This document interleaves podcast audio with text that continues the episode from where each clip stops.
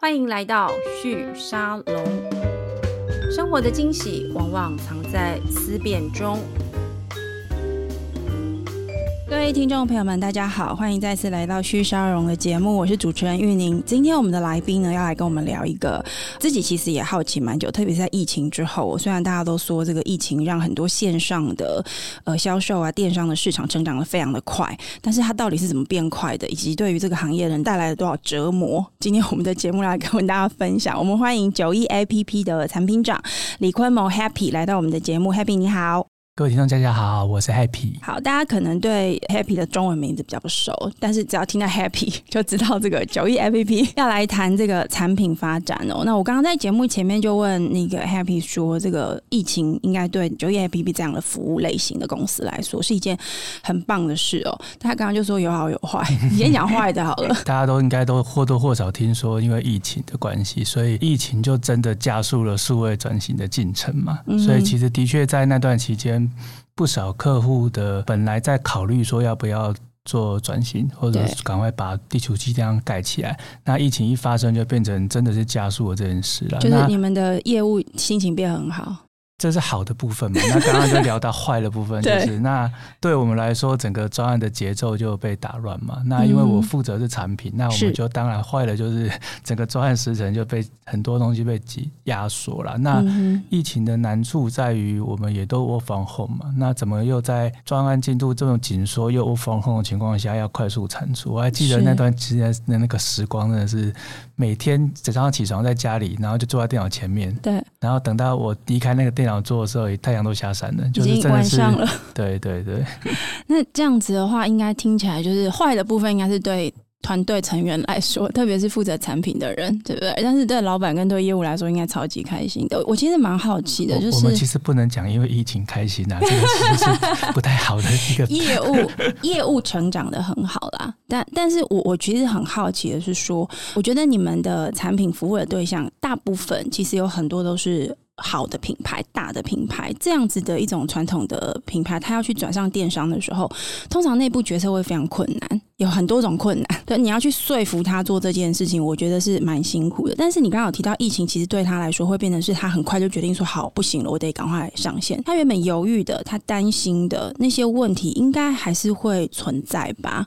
所以你刚刚讲的那个整天就是黏在椅子上面疯狂工作，是某个程度在解决这些问题。应该是说这五年来啦，就是我。我们真的开始在谈论 OMO，在主力在服务实体品牌的时候，我们才开始面对这个问题。嗯，呃，因为九 APP 到现在大概十年嘛，对，前五年我们还是比较 focus 在纯粹做电商的系统。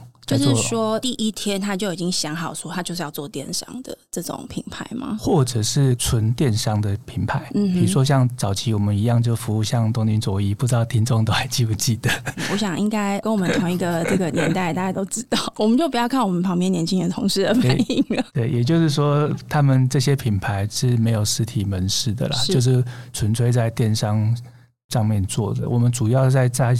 前五年在做这个，是那后面我们才开始发现说，哎，实体实体品牌他们的能量才是更可怕的，所以我们才踏入去处理所谓实体品牌要怎么做电商的问题。可是他们问题其实不是做电商本身呐、啊，其实就是 OMO 跟所谓这种。真正我们在谈论到数位转型这件事情，是可不可以跟我们分享一下？通常这样子的品牌，它会遇到的难题是什么？我先举我比较熟悉的制造业，制造业有一模一样的问题，可是他当时遇到的问题，例如举个例子，老师父母不愿意把他的技术秀出来，嗯、对，但是你你要去你的生产线上面让它自动化，要让它智慧化，你要去设那些参数，就是老师傅们要愿意参与嘛？人其实很多时候是其中的一个关键。那另外一个就是说，它整个生产流程必须要重新。的这个顺过一次，这都是我们在制造业看到的。那在这种零售行业，它的特性是什么？其实我觉得问题蛮类似的，嗯，因为像过去我们处理纯电商品牌，他们百分之百业绩在电商嘛，对，所以他当然就非常没有太多的这种包袱或困难。是，那我们在面对实体品牌客户的时候。他们的业绩几乎都在门市，对，所以对他们来讲，电商算是一个新通路，无论是 D to C 还是他们去上 B to C 的官网，嗯，所以标准的做法，他们通常就是把它切割出一个电商的部门。嗯、那你可以想象，在这个品牌内部，他就面对到了竞争。电商部门跟门市本来主要的业绩来源这个部门，对，它它势必在内部一定是一种竞争关系。对，所以其实就像你刚刚提到说，哎，老师傅不愿意传承，其实它都是一种叫做算是新旧嘛，或者是就是它是一个不同的世代，它所面对到的。问题在一个品牌内部会直接冲撞到这样子。那你你们在这个过程里面，你们会扮演什么样子的角色吗？其实我们是一家技术服务商嘛，我们是一家软体公司啦。是。那所以我们当然在切入客户的时候，我们就会用技术的角度，嗯，去告诉他们，嗯、那你可以导入我们的工具去做什么，嗯，然后去做到 OMO。那举一些例例子好了哈，就是说刚刚还是回来讲说。嗯，我们讲数位转型，在制造业看到老老师傅那个转折。那我刚刚讲品牌零售，我们面对到门市品门市的业绩的部门跟电商的业绩部门的冲突嘛。那其实还有一个更关键的冲突点在门市的店员。门市主要业绩其实都来自于这些每一个门市品牌，它连锁门市这些可能几几十或几百个店员嘛。对。那他们第一个时间就会觉得啊，你老板做电商就是要取代我，或者是跟跟我抢业绩嘛。是。这是一个就是你知道。内部冲突是一件事，可是因为这些店员或柜姐集合起来的样子也是很可怕的，嗯、对啊，所以我们后来思考了很久，就我们当时做什么啊？我们的确做了一些以前如果我只是在做一个电商系统不会去做事，嗯，我们做了一些工具，user 是给店员的，而不是给电商的操作人员的。我我们可以想象一个 D 五 C 的系统嘛，嗯、我我做了一个网站，我就有一个后台，对，那我后台当然就是给电商部门使用嘛，没错。那我们也做了一些武器，或者做一些军回，就是做了一些工具，而我们内部叫做店员帮手，嗯、我们是做给店员使用的。那做给店员使用，其实就好像是说，我们去找到为什么店员不愿意推电商的一些痛点，但其实那个痛点其实不外乎就是怎么样去打破他觉得不是在抢业绩。业绩还是要挂他身上，对，对，然后，然后，而且呢，线上有很多很好的武器，对，它可以赋能给柜姐或店员。例如经营他的中层客户之类，其实它最大的关键就是就是所谓的这个到底线上这个业绩是怎么样回归回去的这个关键呢。因为我们在门市很直接嘛，你我柜姐推了这个客人，对，你现在当场跟我买的，你绝对不会跑掉。我在 POS 我就几乎消费，这这业绩就归我。可是线上就就很尴尬嘛，线上就是我推了这个业绩。这个客人买了，怎么样归到我这个人身上，对不对？所以，所以像柜姐很现在都很会叫客人去加他的 line 嘛。好，那可是加他 line 过去的做法都比较多，是说啊，那帮你扣回门市去买，对，因为至少我回到 POS 按下去，我就会归业绩嘛。所以这里有个关键叫做回到 POS 按下去，它会归业绩。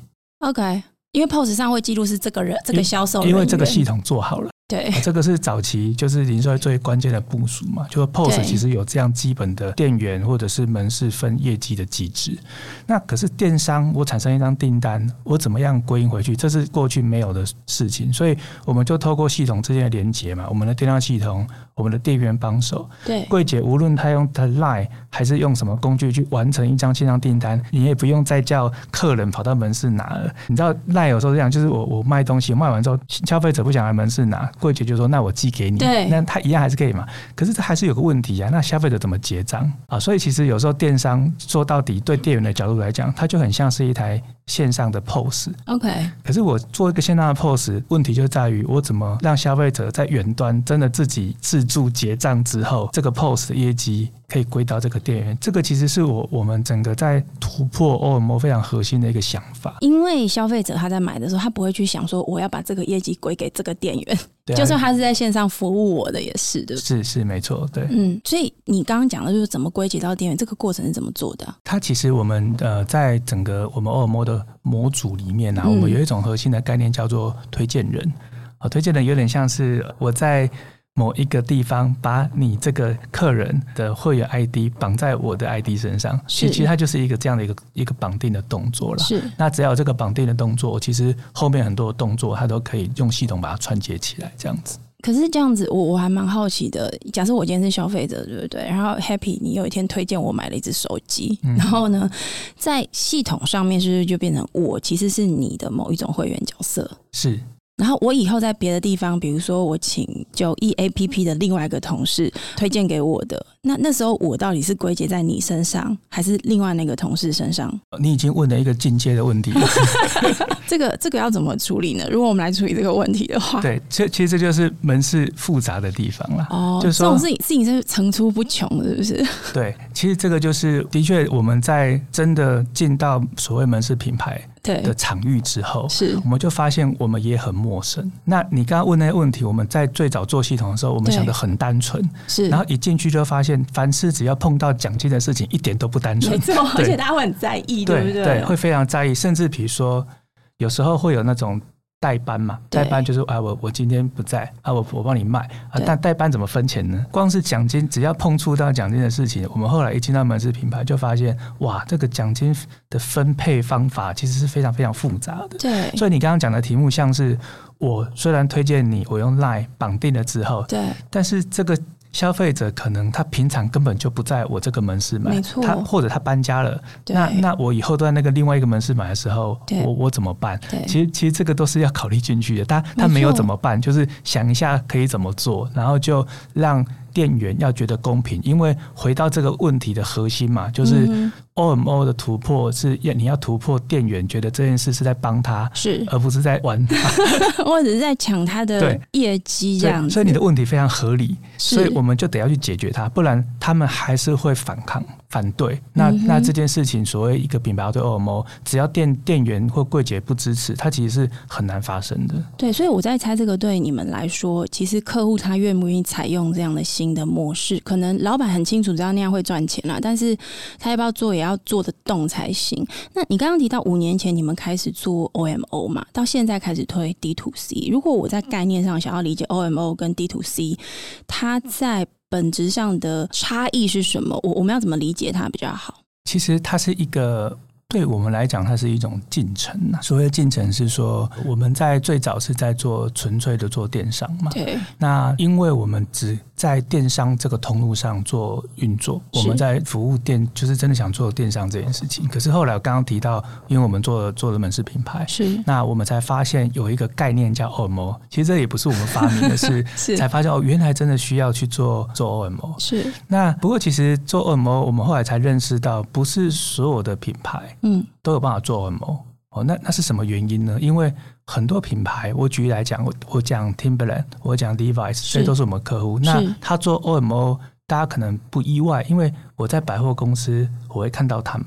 他本来就有实体店，对，没错，没错。比如说，我再多讲几个案例，他可能也许不是我们做，像像 Nike 或爱爱爱迪达，好，那他们其实呢，最早期是没有做 OMO，也没有做。做 D to C 的，那那是为什么？它其实会牵涉到零售一个很根本的题目，叫做它到底是在经营品牌，还是在经营通路？这是什么意思？其实过去 Nike 跟 Adidas，其实它在比较早之前，现在已经不是长这样，就是他们是走 channel 的。什么叫走 channel？是他们其实，在台湾都是用代理的方式，也就是说，我看到的 Nike 或那个爱迪达的店，其实不是他们直营的。对对，大家应该有加入过摩曼顿的会员吧？对，A A B C 嘛，就是你会买 Nike，很多 Nike，你看到那个店或者爱迪达，它背后其实根本不是 Nike 直营的，所以他们其实是早期这些品牌，他们根本就不做直营，甚至不自己做会员，因为他们一直来就是我是品牌，我在全球我就走代理。然后分销的机制是，不过现在已经不是这样了，每一家都收回来做做直营，嗯，这就进入到我们真正讲的 D to C，对，因为他们想要品牌想要 direct to consumer，嗯，而不是透过传统零售的分销代理机制去做货的流动，品牌只做品牌操作，但是货的流动是走走一种 supply chain 的方式，一层一层就是经销代理分销走到通路，那所以其实过去的品牌是我做品牌。我我在做很多的的广告，就是我让消费者喜欢我这个牌子，我品牌力量大，消费者自然就会找我牌子的东西。是，可是消费者买的那个通路商并不是品牌本人，是，所以这就不是 D to C，它是一个 B to B to C，它是一个 B 不知道几个 B 才会到 C 端的过程。没错，没错。那所谓 Direct to Consumer，其实非常重要的一个核心关键是真正的 Direct to Consumer，我是品牌。我本人，我第一线面对消费者，嗯、无论透过一个 D to C 的官网，对 D to C 的 App，是或者是我的我们 Line 或 Facebook 等等，其实都是品牌自己去经营。这些接触点，它可以自己跟消费者沟通跟互动的，这个才叫做 D to C。所以，所以我我我们讲 D to C，它已经不局限于只是谈一个线上跟门市的整合。是，因为线上跟门市的整合，它好像是传统我有门市的品牌，对，我在做的一个事情。对。可是 D to C 是不一定是 OMO 会存在哦。比如说我刚刚讲的例子，它可能它还有门市，可是像我们有些客户，像是比如说像 3M 是啊，或者像 Duris，、嗯、他们过去是讲讲他们是。走的是 channel sales，对，就是他们是铺货的，对，呃，我我做品牌，可是我到康斯美，我到全家上架，好，那那消费者还是会买，所以他是他是走走走通路的，走卖场，他是 FMCG，、嗯、可是他们现在都跳下来。自己做官网，对对，那他他就是他们会有门市的，哦、你你你会发现有很像联合利华，对，呃，大家有听过什么海伦仙度丝啊这些这些花王的化妆品，他们很难有自己的门市。他们其实就是都是走到，比如说像我们熟悉的这种美妆门市，比如康是美啊、宝雅这种的。然后他们整个行销，台湾的行销 team 就是非常专心在做品牌的行销沟通。对，但销售其实都交给这些通路公司去接受了。对，但他们也开始在想做 D to C 或。已经在做 D to C，他们也做自营的官网，他们也做自己的 YouTube channel，他们也做 Line，他们也做 Facebook，他们自己去做这些 channel。嗯，无论是它是一个 media 的 channel，或是一个 sales channel，是它都是 direct to consumer。是，所以他们也许没有 OMO，但是他是一样在做 D to C，因为他们已经不想要只是躲在通路商后面。而是 direct to consumer，其实这个是最大的差异点。这样子对九亿 APP 这样的公司来说，因为其实你们是 OMO 嘛，然后接下来 D to C 的这个趋势。慢慢的，我觉得这个就是你刚刚讲进程，就是品牌商应该讲零售的这些销售者、产品的生产者，他们在想他要怎么去销售东西的这个过程。D to C 比较像是他就是决定他要自己来了。那对你们来说，你们要做的事情跟产品的设计会因此有什么样的不同？我们讲 OMO，我们可能比较核心的关键，真的是在解决门市的问题，或者是其实严格来讲叫做门市与线上通路的问题。那 D to C 是这样，因为我们讲 D to C 这个题目也。发展的老实讲，它并不是一个太新的东西，因为过去我们讲 Omnichannel，对对，讲全通路或者讲多通路，就是品牌要在各个通路都要做，对。可是它的它的困难点是又是另外一个，现在的品牌很忙，对，它什么都要自己来，对，它就变成。我 Line 也要做，Facebook 也要做，那可能 Momo 也要做，虾皮也要做，好。然后我自己的官网也要做，就是什么都要做。对，通路变复杂了，是。因为全通路其实就是什么通路都会出，都会有。嗯哼。那对一个软体公司来讲，我我们在协作其实就是整合，整合就是说，如果我有十个通路，过去可能我就是 十个小组。对这个品牌商来说，还有十个小 team，对，要去处理这些东西。对，对，但但其实 D to C 很很关键的是，那你怎么样透过一些软体的方式，嗯、让我们的客户他可以用一套系统，我可以面对多通路的经营、上架，或者是跟消费者沟通。它的关键除了整合，整个是得到效率化。是这件问这件事情，我就可以可能用三组人，我可以面对十十个通路的经营。对，但是背后其实还有一个最关键的的事情，其实是我这么多通路，其实做 D to C 的核心是。我可以第一方面对消费者，我可以取得消费者的第一方数据。这个应该是很多品牌开始觉得他要做 D to C 的一个很关键的原因。是没错，所以软体就是对我们作为软体公司，我们做的功能很大不同，就是那我到底要怎么样去协助我们的客户去把这些一直的通路整合效率化之后，然后能够做到数据的集中汇流分析，然后再回流到各个通路做。不一样的消费者沟通。那在这个过程里面，我这样听起来，其实你们要提供这些 D to C 的，特别是走 Omnichannel 的这样子的一种大的品牌公司做，其实某一块其实要去处理的是它的，我我不确定用会员管理系统来描述它是不是是精确的。这也是一种进程。OK，这也是。这样我知道为什么这十年来你每 每天我 always 看到你都是很忙的。对，你知道为什么我们这么痛苦？对，很多东西要要我们自己也要进程。对，难怪你刚刚说有好有坏。对，因为其实你问我这些问题，我五年前我也不懂。就是边做，然后边跟你的客户聊，对不对？聊，然后去理解这个市场需要什么，然后去看国内外大家各自的敬业，各自做了些什么。因为你知道，我每次在看九一 APP 这样的类型的服务商，你们在做的事情，我都觉得就有点包山包海啊。对，所以很很累啊。所以，好，那我还是要请你稍微描述一下，因为你知道，完全挑起大家好奇心。就是你刚刚讲，就是你要去帮他整合，然后把所有数据都收集在一起。但问题是我现在随便举一个例子哦，如果今天我是某个品牌公司，我负责 Line 的经营，好了，Line 在这边，Facebook 在这边，我有 Facebook 的粉丝页里面面的粉丝会员，我也有 Line 里面的官方账号的会员，我还有自己官网的，然后我可能还有在康世美买康世美有康世美的会员。这系统都不同，一些都不掌握在我手上，也不掌握在九亿 APP 公司手上。那你们要怎么把它整合？这个就是回来先讲 CRM 哈，因为 CRM 比较简单哈。其实现在变得 CRM 很简单哦，真的哦。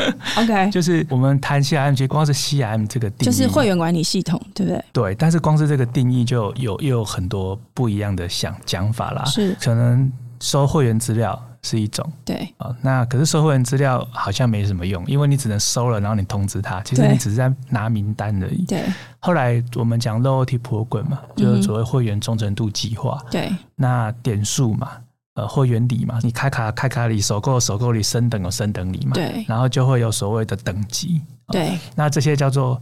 聚合起来就是一个 loyalty program 嘛，啊，品牌后来都很会玩这个，对，那在某种程度，它的确也是 CRM 很重要的一环，对。那做这些东西的目的都是为了我给你这些点数优惠，或者是啊，你买多少钱可以升等，可以打打折，最终的结果都是希望我拿到一个消费者之后，拉高它整体的贡献度，对，啊，这是 CRM 最核心的一个目的嘛。嗯、那这个其实都围绕在我知道你是谁。你跟我真的有加入过会员，有手机号码，有 email 哈，这是一个标准的会员系统在做的事情。可是，的确，这个其实没有电商的时候，品牌就在做了，是门市也在做这件事。是电商来的挑战就在于，哇，那我这些会员。我线上加入我怎么样也看得到，或者我们是会员线上也可以登录，他就碰到一个最基本 OMO 问题啊，就是会员的整合。对啊，不过我讲到这边，就是我们 OMO 那个时候在处理的事情，它其实都还是真的 CRM 就只有会员而已。OK，好，那所以我们刚刚就谈到，所以到 D to C 的时代嘛，我有 Line，我有 Facebook，对，这下麻烦了。你说。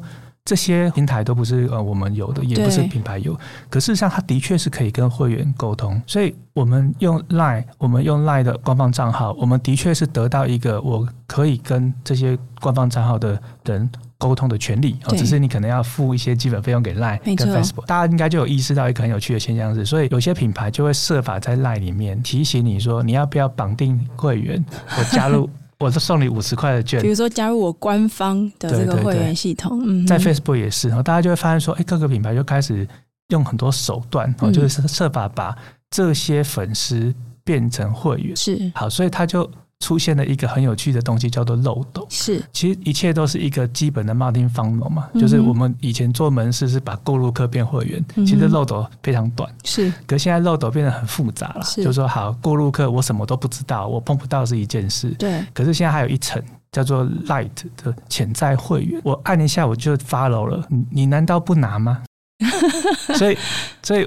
我发了，我还是可以沟通你啊。对，在系统上，它还是会留下一个足迹，是可能叫做一个 UID。可能就是一个有点浅层的一个接触点，这样子。然后我在设法在每次的沟通过程中，我想办法让他自己主动去做绑定，透露更多他的讯息，以及跟我的系统连在一起。对，用优惠换各自嘛，对，对，就是就是，其实这个都是大家都已经熟悉的手段了。对，这消费者你你情我愿嘛。是，当然你也可以现在被要求都是你要 deactive，叫做你我不要了，你要把各自删掉那。这个现在法规都往这里走，但就是一层一层把漏斗往下做嘛。是，然后还有一个更深的漏斗是，现在那个品牌都会做叫做 Premium，就是说会员钱包是，或者是叫做商品券，就是卖卖票券啊，就是其实有点像点数，呃，应该是储值或储值，或者是我先买十杯咖啡我放着。对，那大家有发现这件事吗？就是说现在品牌已经发现圈会员不够了，我还要圈你的钱，就是钱先给我缴出来。对，这是漏斗的更底层，因为我抢会员，大家都在抢啊。可是，如果我先把你的钱给抢住了，嗯，它其实又是另外一层概念哦。所以现在大家都会发现，每个品牌都更做越做越深，就是那你要不要先储值？嗯，你要不要先买十杯咖啡券，对，多送你一杯？你要不要绑钱包？对，其实这都一切都是为了要把钱先给圈住。哎，可是我刚刚这样听你讲下来，其实你刚以漏斗这个模式来描述这个销售过程。D to C，我觉得它听起来其实也有一个蛮关键的事情，就是说对品牌来讲，它要直接面向消费者，而且它要把消费者拉出来，然后让他在线上用各种方式跟他保持很细的连接，或是所以你刚刚讲，我觉得就我之前还没想通这件事，这样听你讲一讲，我觉得我终于理解了。就是我一直在储值，都是开一家店吗？不是，我终于全部，我就是一个疯狂储值的人，很容易被人家拉到漏斗的最底层。可是像九亿 APP，你们在做的事情，不会也包含到内容行销的协助吗？因为你要他，比如你，你今天跑去跟任何一个品牌说，哎、你要去经营你的 D to C，或者他跑来跟你说，哎、我要经营 D to C，然后他就会问你说，啊，那我要怎么做？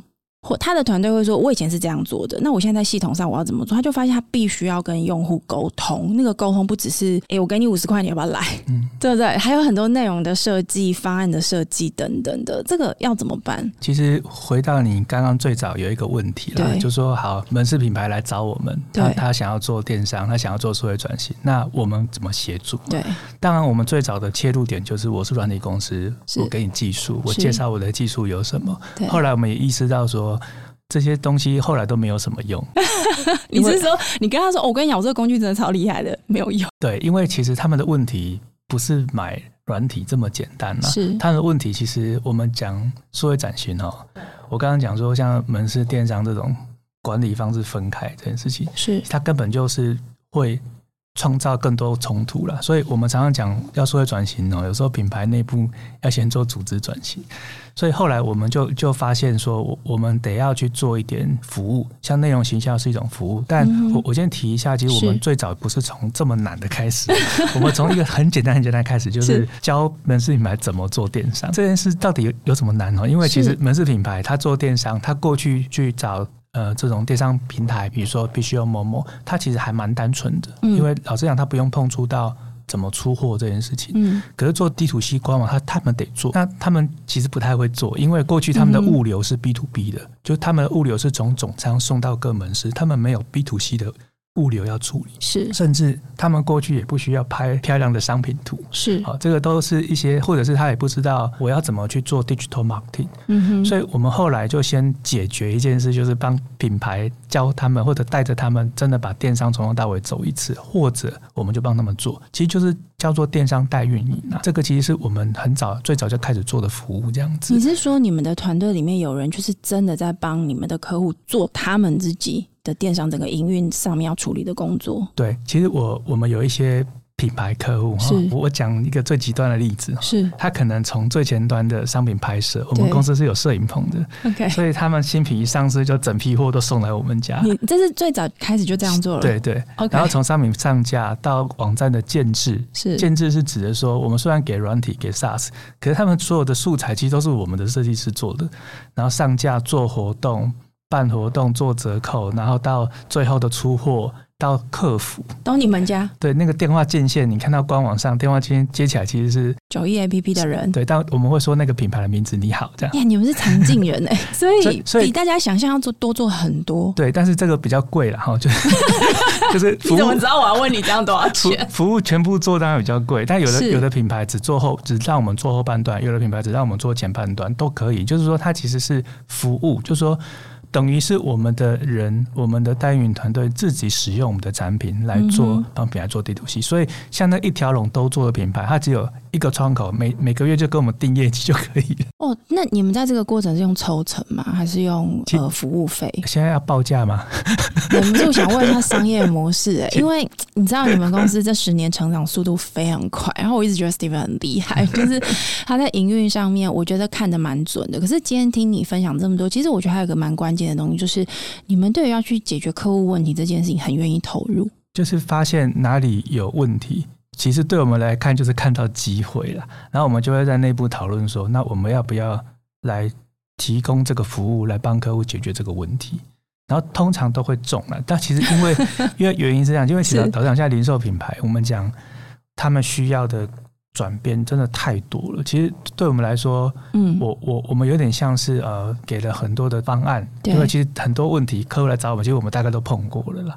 所以，所以我我们就会，我们有时候一端一端一直端菜，客户就发现说，其实我们就有足够。反正你们都会，那帮你帮我好了。其实重点先表示我们有一个在这个产业的专业度，这个其实也是深耕产业的价值了。是对，所以我回来讲，就是说其实你刚刚提讲内内容形象嘛，其实我我们在讲这些所有的动作，其实从一路刚刚聊到现在，对，你就会发现说，哇，零售要懂的东西真的好多。对，那真的。OMO 要怎么做？地图系要怎么做？其实你刚刚问的问题，我们的品牌也会问我们啊。是，所以。我们讲电商服务，我们后来也做 OMO 服务。就是你刚刚问说，那那柜姐会不会怎么看？说如果我这个绑了，我另外人人要做怎么办？其实我们有系统，可是这个系统要怎么设定呢？那客户就问我们有没有 best practice。OK，那这个其实就是我们后来在导入 OMO，我们然后他会问我们说。每个柜姐的在做这个分论要怎么设计？我我指的是指他最后帮销帮客户帮我的品牌做了一个线上销售，那分论比率怎么做比较合理？其实这个我我们后来就变成我们也有一个类似像顾问服务。这个已经不是技术，他不是问你说，哎，那你参数可以随我设啊？不是，他是问你说，哎，你觉得参数要设多少比较好？他其实是一个 know how 了，就是他他已经我们已经开，就是有点像做到我在协助做影响他的企业经营呐，就是说有点像是说给他一。一些在转型上的一些建议方案，甚至我们就提一些方案，然后他们讨论完 OK，他们就去实行。实行的同时，回头我们就介绍他。那如果你要做这个做法，那你我们的系统你可以怎么设定？是对，那就会变成我们也除了卖系统，我们也做导入服务，我们也做顾问服务。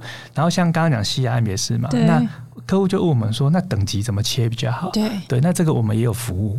对，就是光是会员等级切分，这个也是有 know how 的。是，那你刚刚问说，那 D to P 这么多 channel，那各 channel 怎么经营？其实这个我们就一层一层，就只能做到。我不只是给系统，因为通常给完系统之后，大多数系统介绍完，客户其实是。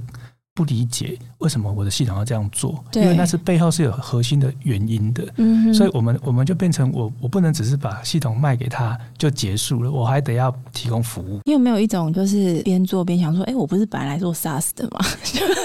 SaaS 精神不就是我系统做好，你们就拿去用就好了吗？但是没有 没有，弄到现在不一样。其其实 SaaS 的精神其实反而不是这样，嗯，因为 SaaS 是叫做它是一个 subscription model 嘛。是，它其实概念上是我跟客户的关系越长越好。过去卖软体，像 IBM 跟 SAP 哦，就早期这种比较大型的软体公司，是他们一套软体都卖的很贵，没错，所以他们就会比较常这种状况，就是我最后卖进去之后，他就不管你了，因为的确嘛，因为他后面收的钱几乎就没有了，他可能只有年度的维护费可以收。对，可是 SaaS 是这样，就是我们卖一套工具给客户，其实很很低。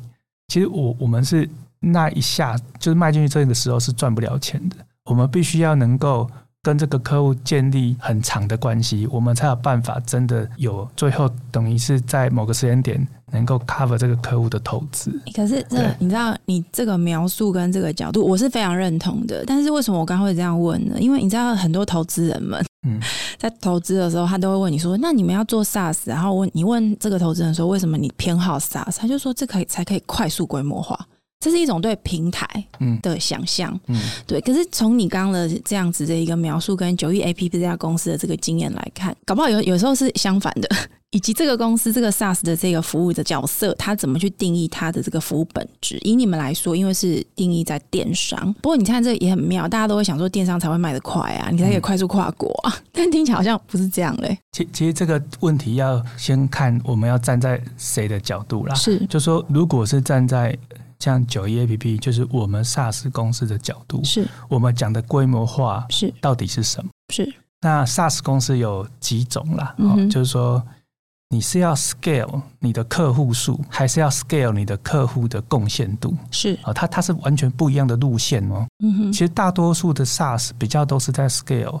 所谓规模化，在是个有客户数，对，呃，因为它它需要有，因为它的进入门槛低。我指的是指客户采用的门槛低，有些 SaaS 它可能就是几千几万块就可以用用了，没错。它是一年这样子，那每年每年付这样子，那它可能就需要大量的 scale 客户数，但因为它可能门槛低，所以客户很很愿意试，但也不见得会能够持持续。对，所以你刚刚讲没错，它可以快速规模化，但是它难的地方是它规模化完之后，什么时候可以？损益两平，没错，他就要他怎么样达到那个甜蜜点啊？所以很多 SaaS 其实走不到那个点，他他他他就没了，就已经掰了。那后来大家也意识到，说我光是 scale 规模化是有问题的，因为所以后来 SaaS 光是在定价策略上。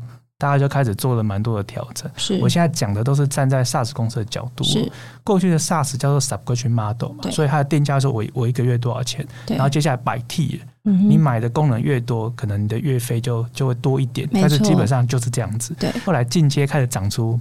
By usage，by usage 是指说你用越多的客户，理论上你应该付越多。用量，对不对，用量的这个 charge 的模式。对，不然你服务一家早餐店啊、嗯，跟你服务王品好了，我举例来讲，就很多 SaaS 的餐饮公司嘛，对，你你不可能他们付的费用是一样啊，其实某种程度也不合理。所以其实那个差别就是我怎么去差别定价出，的确我的客户越大，我的因为用量越大，所以我的收费越多。对，那他才有办法。变成走入另外一个概念是，我不只是 scale 客户数，我可以去 scale 客户的贡献度。嗯哼，那这一切还是回到这个根本啊，就说那客户为什么愿意一直付钱给你？他一定要觉得他这个投报率是值得的。对，所以他一定要觉得你的东西真的有帮到他，他有因为我付钱买的你的 SaaS 工具，我有赚到钱。嗯，这个核心的东西如果不存在，对，任何定价都都是有问题的啦，嗯、都都不会 work。嗯，所以这也为什么我们得要去投入服务。就是没没，就是那是一个必要的路程，对，对不对？对，因为如果我不做这件事，客户永远就会觉得你把系统卖给我了，然后没有人教他怎么用。过了几个月，他就会觉得这系统很难用，而且他就会觉得又被骗了。对对对，所以，所以，所以我们后来就觉得，因为我们的 business，我我们得要跟客户建立很长期的关系，所以他如果没有成功，我们也。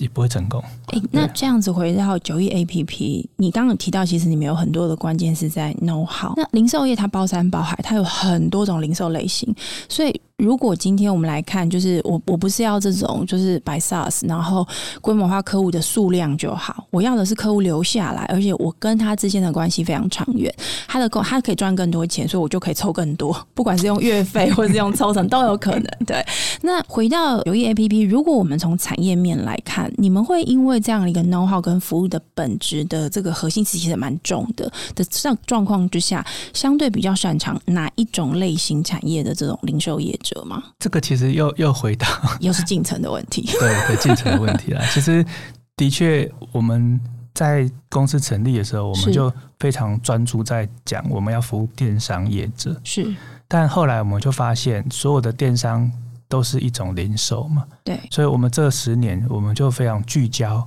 就是我们就是做好零售这个产业就好了。啊，那没有错，零售这个产业很复杂，对，没错，它不是零售这个产业这么简单。所以我们刚刚在聊的过程中，我就讲了几种异质的零售业，比如说有门市的，没门市的，对，走 channel sales 的，比如说我讲 Timberland 跟 3M，大家就有概念了嘛，因为它是一个是走有门市的，一个是走同路的，没错，所以还有一个。很有趣的概念就是，零售业里面有两个大阵营，一个就是品牌，一个叫通路。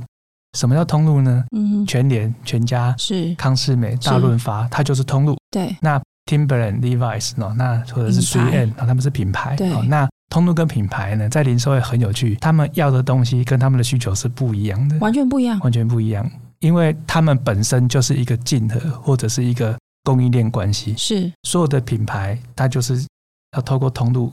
去做销售嘛？对对，所以通路其实没有自己的产品的，但是很有趣哦，这个世界开始变得非常不一样。通路品牌化，因为通路呢要做会员，通路会自营商品，对，通路也会要你做加入会员干什么的，对不对？对品牌通路化，品牌做 D to C，其实他就自己在做通路啦，没错。对，所以就越来越模糊，也越来越有一些近的关系。然后后来我们就发现到。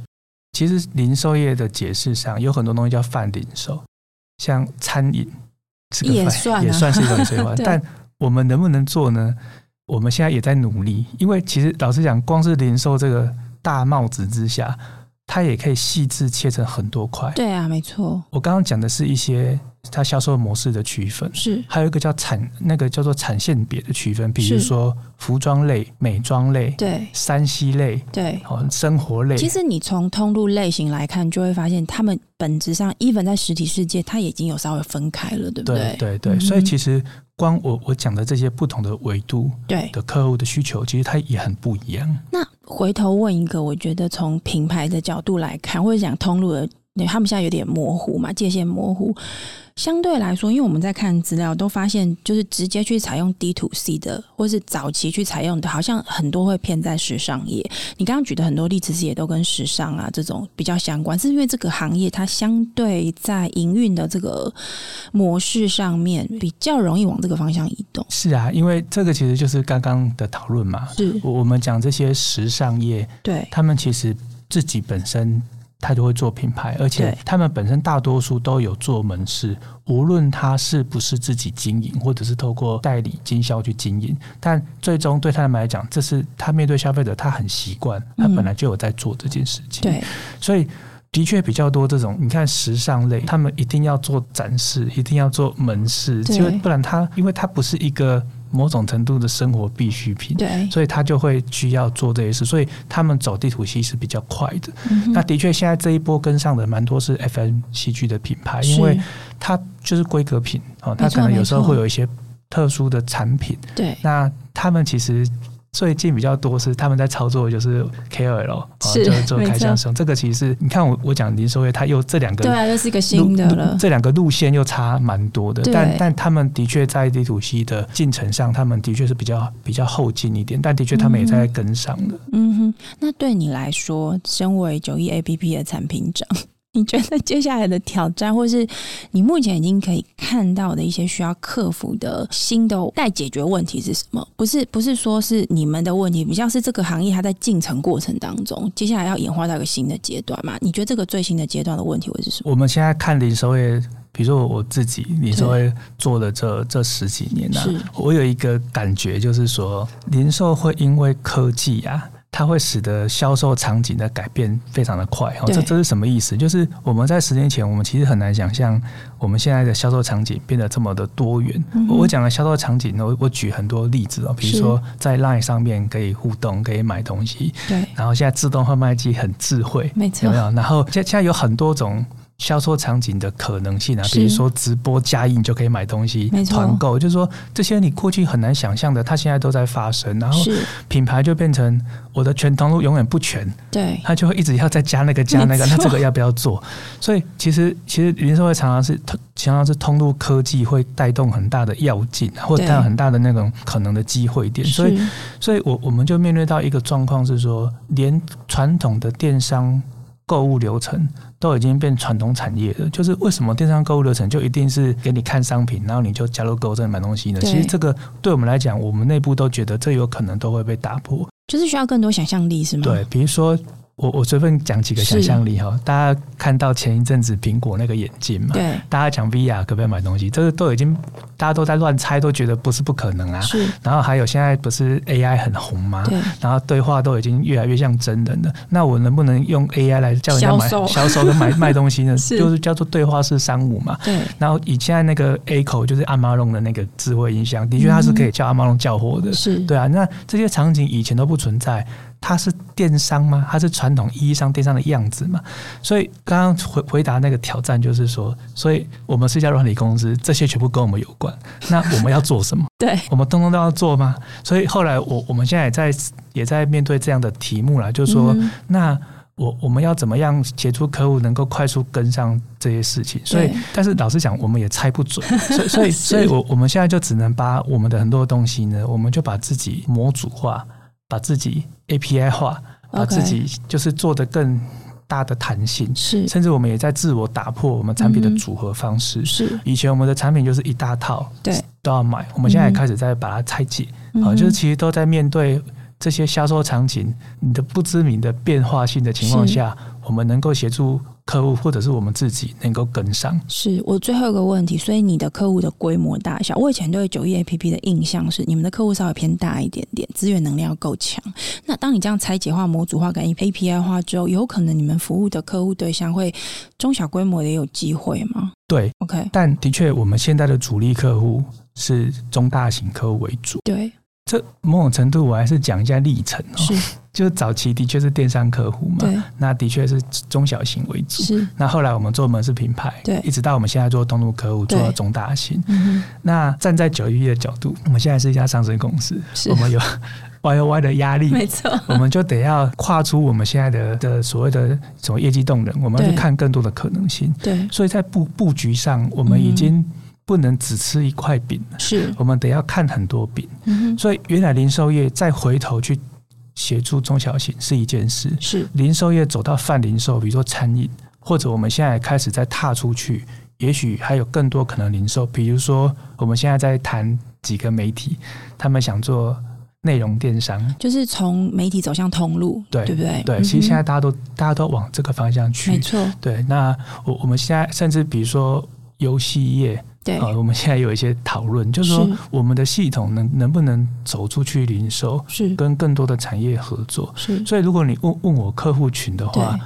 我们现在的确是在服务中大型为主，对，这也是我们的营收主力。可是我们现在的在接下来这五年的定位，怎么就想要打开更多的可能性啊。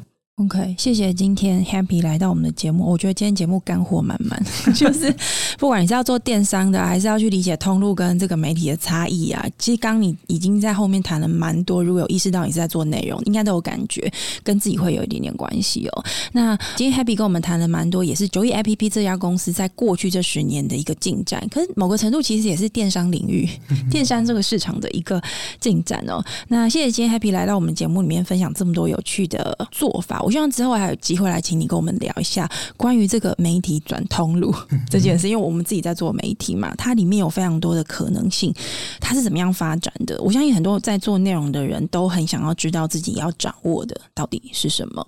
那谢谢大家今天收听我们的节目。如果你喜欢我们的内容，可以在 Apple Podcast 上面给我们五星评价，还有在各大平台按下追踪。也欢迎在 Instagram 上面搜寻 Sunrise Medium Podcast，追踪更多关于我们节目更新的消息。我们下一集再见喽，拜拜。